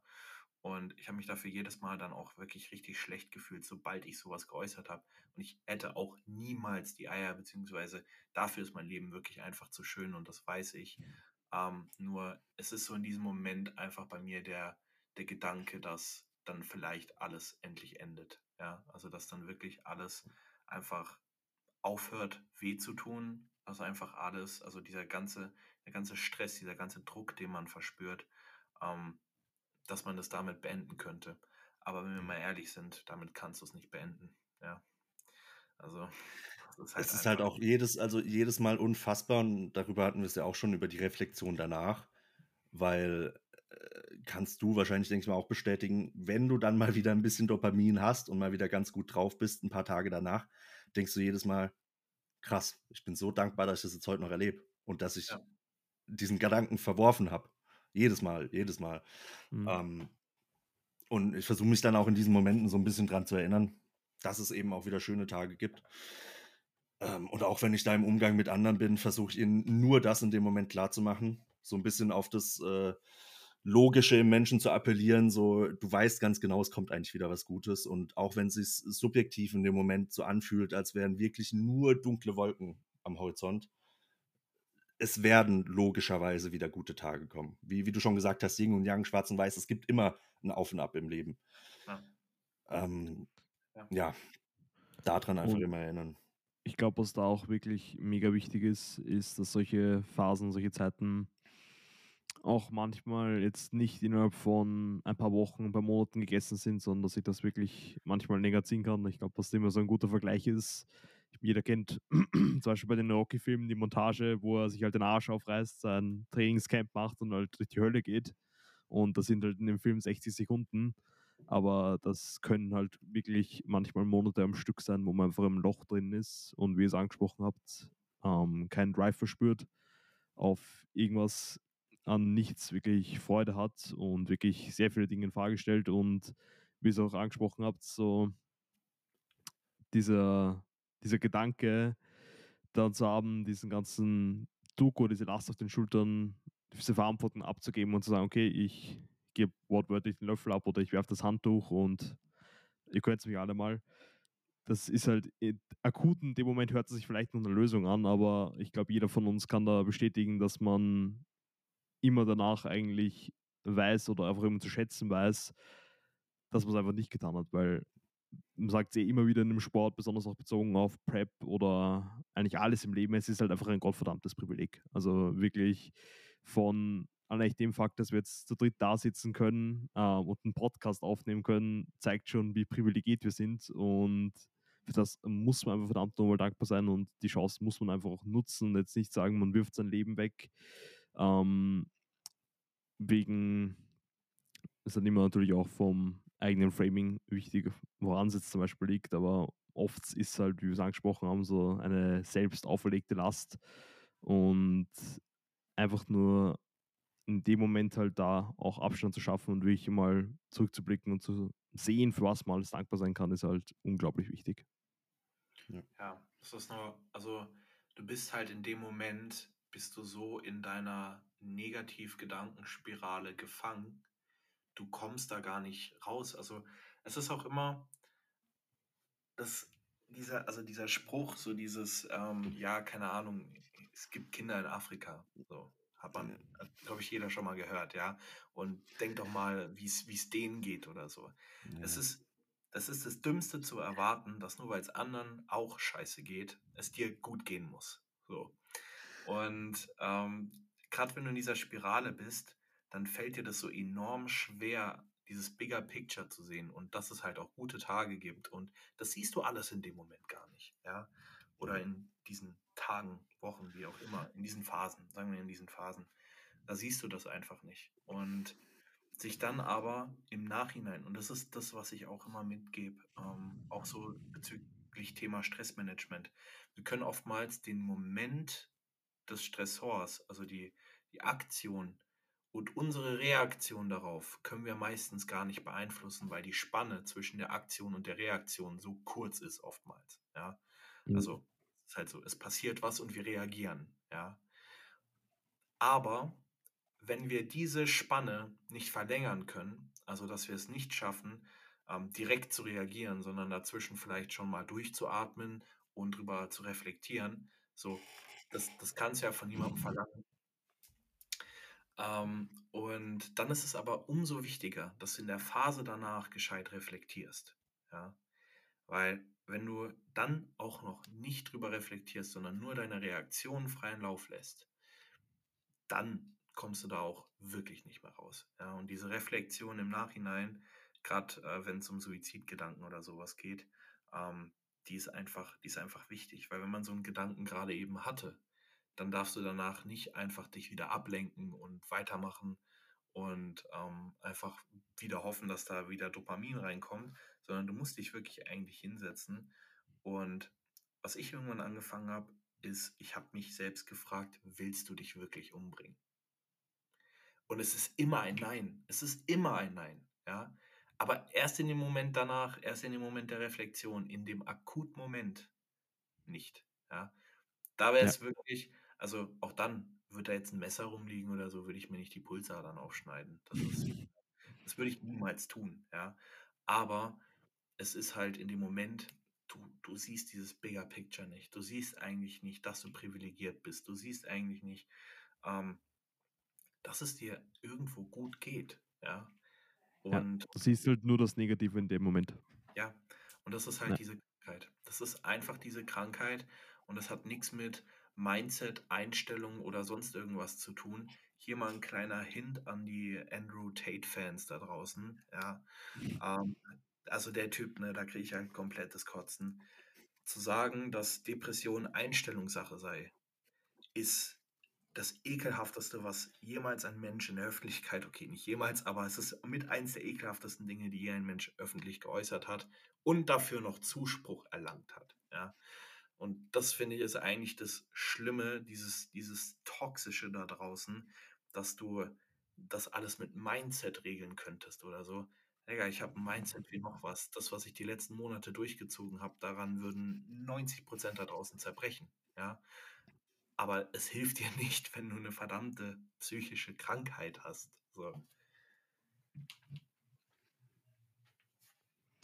Da würde es mich auch sehr interessieren, ähm, um da mal noch den Bogen zu spannen und wahrscheinlich das Ganze noch langsam und stetig abzuschließen. Du hast es eh angesprochen, du bist auf jeden Fall ähm, am Weg bergauf seit, sag ich mal, den tiefsten Tiefen der Prep. Mario, bei dir weiß ich nicht ganz genau, wann es bei dir so wirklich akut zum Tragen gekommen ist. Ich nehme mal an, wahrscheinlich eh circa vor einem Jahr, wo du nach Wien gezogen bist, wo du angesprochen hast, dass da die ersten Monate wirklich sehr, sehr unangenehm waren, sagen wir es so. Nee, also wie gesagt, bei mir war das schon wesentlich früher, wesentlich früher. Ähm, ich, ich meine, wo das letzte Mal so wirklich stärker aussah, so, dass du so ja, ja, in so einer Phase drin warst. Ja, stimmt, ja, ja, ja. Zwar, da würde es mich interessieren, auch euch beide auch gewandt, ähm, was euch zum Beispiel jetzt geholfen hat, so ein bisschen aus diesem Loch auch wieder rauszukommen. Wir haben ja angesprochen, einfach wieder mal so etwas Dopamin ins System reinzubekommen und wahrscheinlich auch an Gewohnheiten und Routinen festzuhalten, die einen schon, sag ich mal, vor so einer Phase gut getragen haben. Aber was hat da bei euch so in der Vergangenheit gut funktioniert? Oder was funktioniert zum Beispiel bei dir gerade, Finn, momentan sehr gut? Also für mich ist es wichtig, dass ich mich möglichst viel mit positiven Dingen beschäftige. Ja? Also, dass ich gar nicht probiere, auch noch von außen Negativität an mich ranzulassen. Denn das ist der eine Punkt, wenn du selbst negativ und pessimistisch eingestellt bist. Aber wenn du dann noch von außen so einen Input bekommst, wird es natürlich nicht besser. Ja? Und für mich war das auch in der Prep war meine Arbeit, ja, war das Einzige, worauf ich mich dann irgendwann wirklich noch gefreut habe, weil es mir eben was zurückgegeben hat. So, ich habe ich es trotzdem noch geschafft, mich jeden Tag aufzuraffen und ähm, der, der beste Coach für mein Team zu sein, der ich sein kann, ja, weil das ist auch immer das, was ich mir eingestehen muss. Meine Qualität hat in der Wettkampfvorbereitung definitiv auch irgendwo an manchen Tagen stark nachgelassen. Das kann ich nicht leugnen und das werde ich nicht leugnen. Aber ich habe trotzdem immer probiert, der beste Coach zu sein, der ich eben sein kann in diesem Moment. Und daraus dann auch eben die, die, die Früchte zu tragen. Also dass halt eben siehst, dass du bei anderen Menschen was bewirkst. Also dass du, ich sag mal, you matter. Ja, also dass du einfach faktisch wichtig bist und dass du, also dass das Leben anderer schlechter wäre ohne dich. Und sich das immer wieder ins Gedächtnis zu rufen. Und das geht mit meiner Arbeit halt super. Ja. Und ich würde sagen, so allgemein die Struktur auch, die mir mein Job gibt, hat mir da unglaublich viel geholfen. Ja, also ich kann da auch wieder nur sagen, ich bin so dankbar dafür, Coach zu sein. Und ähm, ja, also das war für mich so der, der Anker irgendwo. Ja. Ähm, dann auch natürlich absoluter Anker Lilly. Also ich weiß nicht, was ich ohne dieses Mädchen machen würde und ja, wo meine Gedanken mich hingeführt hätten, wenn sie nicht da gewesen wäre. Und es ist schwer, das so auf eine Sache zu begrenzen. Also es ist eigentlich eh unmöglich, das auf eine Sache zu begrenzen, was mir jetzt geholfen hat, dass die Tage besser werden. Aber ich würde sagen, es fasst schon gut zusammen, dass ich einfach probiere, damit mich mit, also mehr mit positiven Dingen auseinanderzusetzen und Negativität gar nicht an mich ranzulassen. Mhm. Ja, also gehe ich bei, bei sehr, sehr, sehr, sehr vielem mit. Ich wüsste auch gar nicht, ob ich noch irgendwas on top dazu beitragen könnte. Also Arbeit ist auf jeden Fall eine Riesensache, ja. Also ich habe ja auch gerade hier wieder im Vorgespräch erwähnt, dass ich äh, gerade extrem viel zu tun habe. Und ähm, das darf man jetzt nicht falsch auffassen, weil nicht, dass dann jetzt Leute denken, wenn sie nichts zu tun haben, ist es per se was Schlechtes, weil das mag ich auch gar nicht. Auch dieses, äh, was ja auch ganz viele leider feiern, dieses, du musst hasseln und sonst was. Ja, die Hustle-Mentality. Ja, aber ähm, ja, also ich, ich finde es auch immer ganz traurig. Ich, ich, also nehmt es, fasst es bitte nicht so auf. Es ist nicht cool, den ganzen Tag zu arbeiten. Definitiv nicht. Ähm, aber bei mir ist es aktuell so und so blöd es klingt und wie gesagt, das ist jetzt nicht falsch auffassen, aber dann kann ich gar nicht so viel Schlechtes denken, logischerweise. Ja. Ähm, und ähm, mit positiven Menschen umgeben hat auch unfassbar geholfen. Ja, also auch gerade wir bei W3, der kommen ja aus diesem, also, ne, aus dem Dust Gym, ist tatsächlich meistens sehr schön. Da ist die Welt positiv und das ist auch schön so. Ähm, wenn man sich darauf einlässt, logischerweise, muss man vielleicht dazu sagen. Ähm, und äh, ähm, sich nur mit positiven Sachen beschäftigen, ist definitiv auch gut. Ja, also, ähm, und da können wir vielleicht nochmal ganz kurz zum Thema Social Media zurückkommen. Ähm, also vielleicht in diesen Phasen tatsächlich wirklich bewusst vermeiden, ähm, zu viel Social Media zu konsumieren. Ich konsumiere auch seit gut eineinhalb Jahren absolut keine Nachrichten. Das kann man jetzt ähm, schlecht heißen, weil es dann heißt, ich bin nicht über die Welt informiert, aber es sind halt alles eigentlich Sachen, die mich privat überhaupt nicht tangieren. Also ob jetzt gerade irgendwo Krieg ist, klar, es ist schrecklich, aber es ist für meinen Kopf nicht gut zu wissen, dass die Menschheit irgendwo anders nicht gut ist, weil das ist für mich, denke ich, auch ein großes Hauptproblem, was dem Ganzen zugrunde liegt.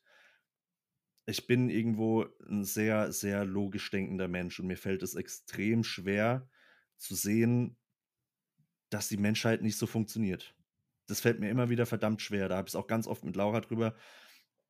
Politische Diskussionen, bei denen an, an den aktuellen Studien vorbeigeredet wird, das macht mich traurig. Das macht, das macht mir das Leben schwer, weil ich denke, hey, wir wissen sowas doch. Warum diskutieren wir überhaupt noch drüber? Und es fängt auch bei den einfachsten Dingen im Leben an mit unserer Gesellschaft. Und deswegen in solchen Momenten sage ich, ich versuche mich dann eben bewusst von gesellschaftlichen Problemen fernzuhalten, weil ich weiß, die tun mir einfach nicht gut. Mhm. Und ähm, deswegen von Nachrichten fernhalten, von Social Media fernhalten, von, äh, äh, muss ich jetzt leider einfach mal so ausdrücken, von dummen Menschen fernhalten äh, und, und einfach versuchen, selbst, selbst besser zu werden. von Tag zu Tag. Ja. Hm. Mehr fällt mir jetzt spontan nicht ein, auch wenn man da wahrscheinlich noch stundenlang drüber reden könnte. Ja, also ich glaube, ihr habt schon mit den beiden Punkten, dass man einfach negative Impulse meiden und positive Ja. Impulse auf jeden Fall aktiv suchen sollte und da den Kontakt aufnehmen sollte, schon gut hervorgehoben. Was ich glaube ich auch da sehr hinzufügen oder sehr gerne hinzufügen würde, wäre auch der Punkt, dass man wirklich aktiv sich Zeit nimmt, nur auch zu reflektieren, wie es einem gerade geht, ob es einem besser geht, ob da auch ein Trend zu beobachten ist.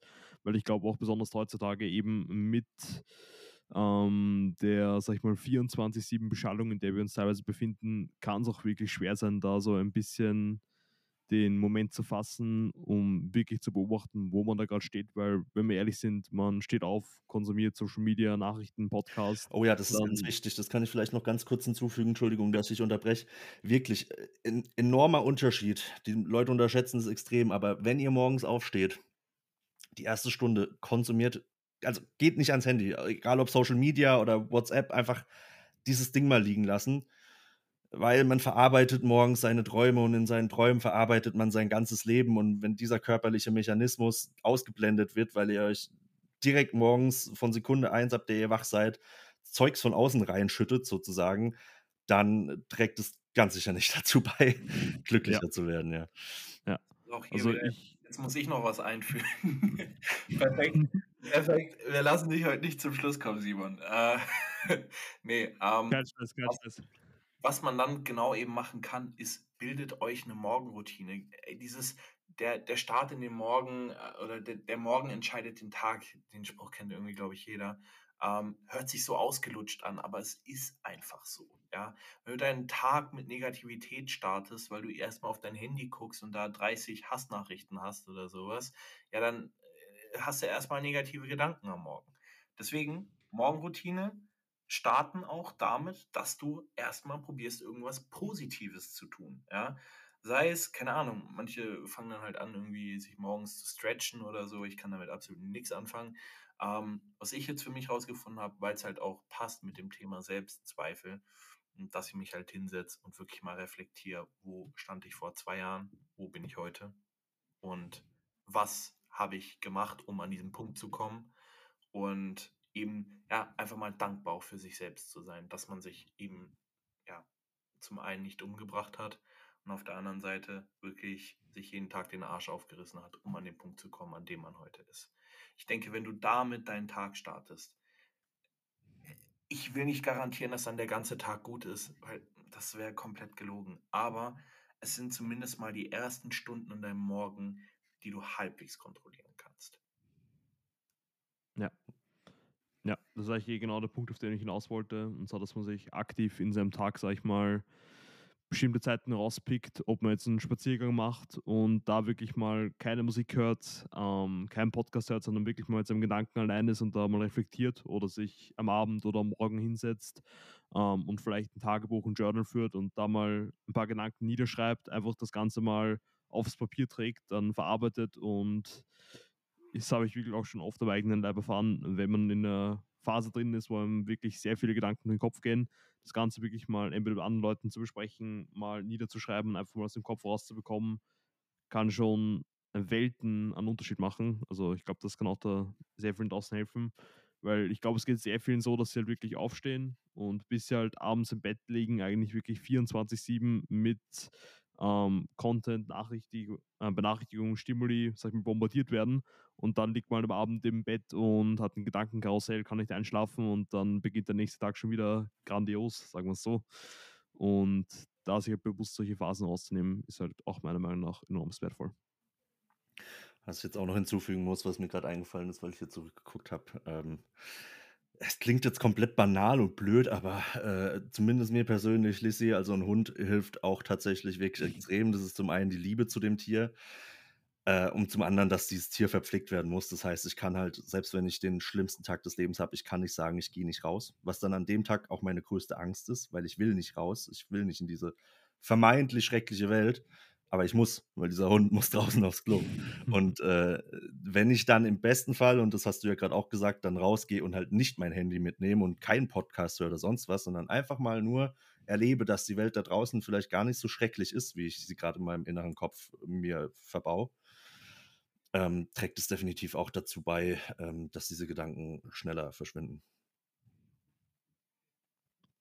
Yes, Sir. Und ich glaube, in dem Sinne können wir dann diese Mammut-Episode auch mal ein bisschen abschließen. Aber war meiner Meinung nach wegen ein extrem geiler Talk. Also wirklich eineinhalb Stunden sehr offen, sehr ehrlich, sehr transparent, was ich auch wirklich sehr schätze und was, glaube ich, alle Zuhörer und Zuhörerinnen noch sehr schätzen. Also ich konnte auf jeden Fall einiges aus dem Gespräch mitnehmen und ich glaube, das konnte auch jeder, der zugehört hat. An der Stelle auch, Mario, wenn die Leute mehr von dir hören und sehen wollen, wo können sie dich am besten finden?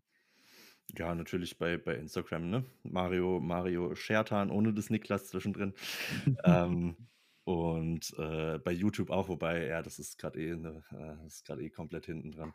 Und ähm, äh, wenn, wenn ihr generell gerne Podcasts hört, dann mache ich jetzt einfach mal ganz unverschämt noch Werbung für den anderen Podcast, bei dem ich sonst dabei bin. Keine Sorge, ähm, ich, blende, ich blende das dann Post-Production ja. aus. Also red alles vom Herzen. Bodybuilding, Bodybuilding FM ähm, bei, bei YouTube und bei Spotify. Sehr, sehr geil. Also auch gerne abchecken. Ich glaube, es ist auch ein sehr, sehr guter Podcast, wenn man hier noch ein bisschen mehr, sag ich mal, Content für die Ohren braucht. Und ich glaube, an der Stelle bedanken wir uns alle drei wirklich vielmals fürs Zuhören. Wie gesagt, wir hoffen, ihr konntet wieder einiges aus der Episode mitnehmen. Wie immer, es wäre uns eine Ehre, wenn ihr das Ganze bewertet und teilen würdet. Und ich glaube, bevor wir da noch das, die Zwei-Stunden-Marke bei der Episode knacken, ähm, bedanken wir uns herzlichst und auf bald. Servus. Peace. Tschüss, danke.